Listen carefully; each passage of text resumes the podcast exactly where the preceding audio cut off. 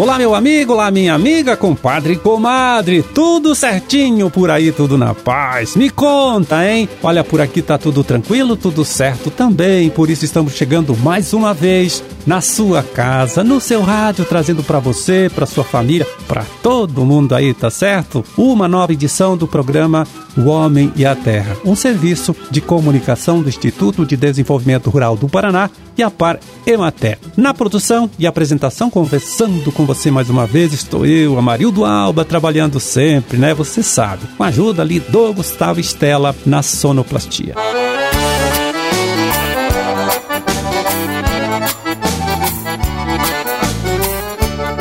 11 de outubro de 2022, terça-feira de lua cheia, Dia Internacional da Menina, Dia do Deficiente Físico e Dia Internacional de Prevenção da Obesidade. Data também do aniversário de Cambé, Santa Mariana e Rio Branco do Sul. Parabéns para todos. Pois aí amanhã é um feriado nacional, né? Dia 12, 12 de outubro, dia da padroeira aqui do Brasil. É por isso as seasas de Curitiba, Foz do Iguaçu, Cascavel e Maringá não vão funcionar, tá certo? Não vão abrir. Então, se você é cliente dessas unidades aí, já sabe que não adianta ir até lá que você vai perder a viagem. Já a Seasa de Londrina, sim, abre normalmente, tá? Amanhã com atendimento das três da madrugada até as 10 horas da manhã. Horário, né, que é o horário tradicional de funcionamento desta unidade regional lá de Londrina.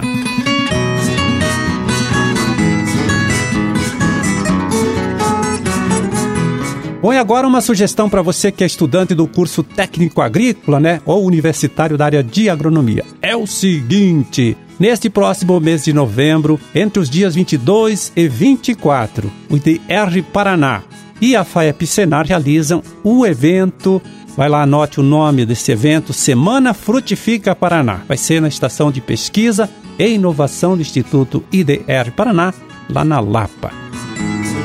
Pois é, como o próprio nome já sugere, né? O assunto deste treinamento vai ser a produção de frutas, tá?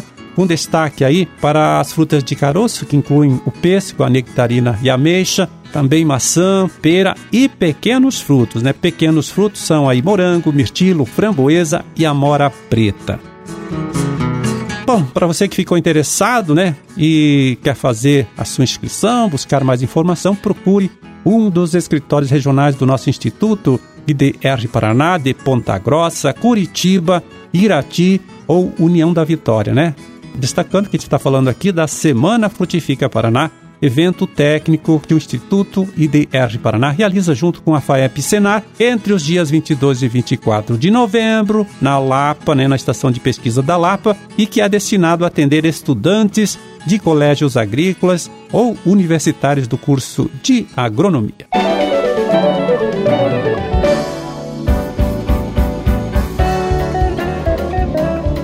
Olha só, neste final de semana, o Instituto IDR Paraná realizou em Ivaiporã o concurso regional dos cafés especiais das mulheres do Vale do Ivaí. E é para conhecer um pouco mais sobre este trabalho que a gente conversa agora com a extensionista Aline Taishi Machado. Tudo bem, Aline? Tudo certo por aí? Tudo certo, Amarildo? Primeiro, qual foi o objetivo deste trabalho? Me conta. Então, Amarildo, esse concurso que foi realizado no festival, que ocorreu aqui no município de Vaiporã, foi para coroar o trabalho que o IDR desenvolve há quase três anos com um grupo de mulheres do café. É um grupo de mulheres com o objetivo de produzir café especiais. E daí o concurso foi para premiar esse projeto e os cafés dessas mulheres.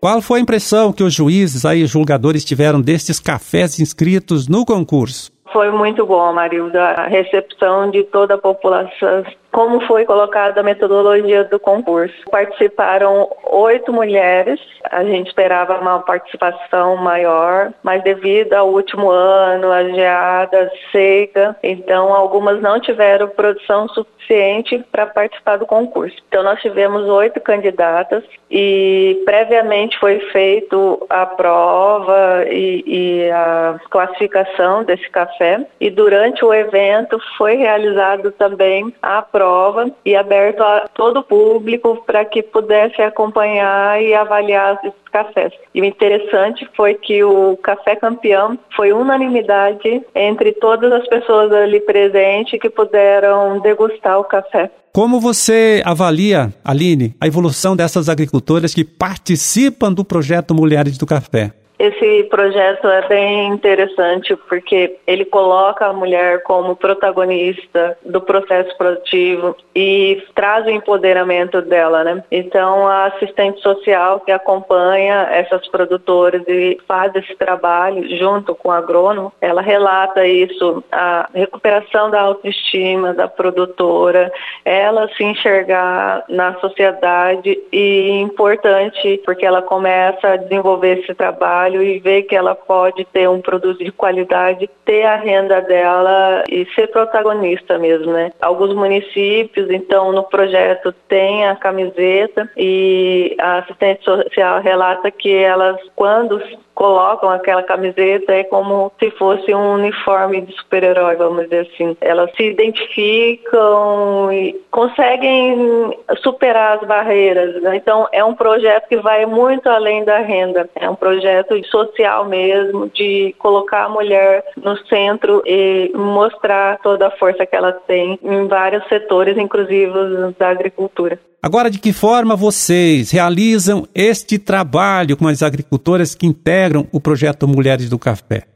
Essas mulheres elas já eram assistidas pelo IDR Paraná na parte produtiva do café, a família, o, o esposo, enfim. Aí em 2019 a assistente social iniciou esse trabalho aqui na região do Vale do Ivaí, semelhante ao que acontece no Norte Pioneiro. Então é junção da parte produtiva com essa parte social, de organização, de mostrar para elas que elas podem estar produzindo um produto diferente e assumindo o protagonismo na produção. Então é, é a junção da parte técnica do sistema produtivo com essa parte social de organização das mulheres, de formar um grupo e orientação para que elas possam desenvolver o trabalho. Valeu, Aline, olha, muito obrigado por falar com a gente, né, por atender esta nossa ligação.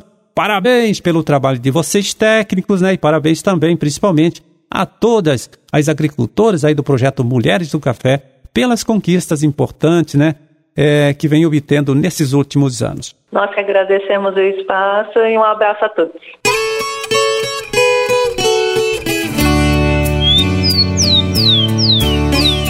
E vamos agora bem rapidinho ver como anda o mercado das principais frutas, né, produzidas aqui em nosso estado nesta época do ano. Claro, frutas comercializadas nas unidades regionais da Ceasa Paraná. São os preços médios praticados nesta última sexta-feira.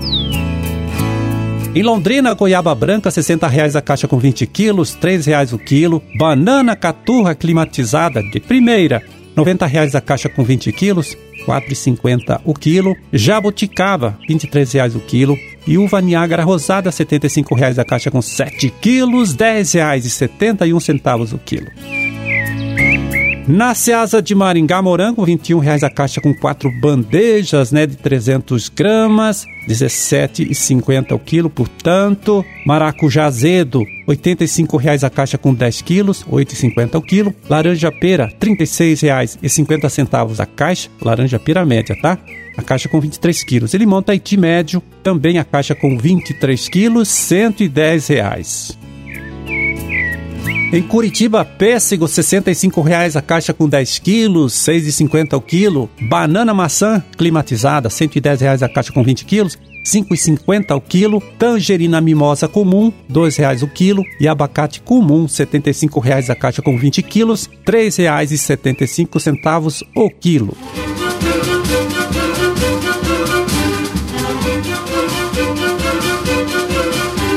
Bom, era esse o recado que a gente tinha para hoje. Vamos ficando por aqui desejando a todos vocês aí uma ótima terça-feira, tá certo? E até amanhã, quando a gente estará aqui de volta mais uma vez, falando com você, trazendo para você, trazendo para sua família uma nova edição do programa O Homem e a Terra. Um grande e forte abraço para todo mundo. Fiquem com Deus e até lá.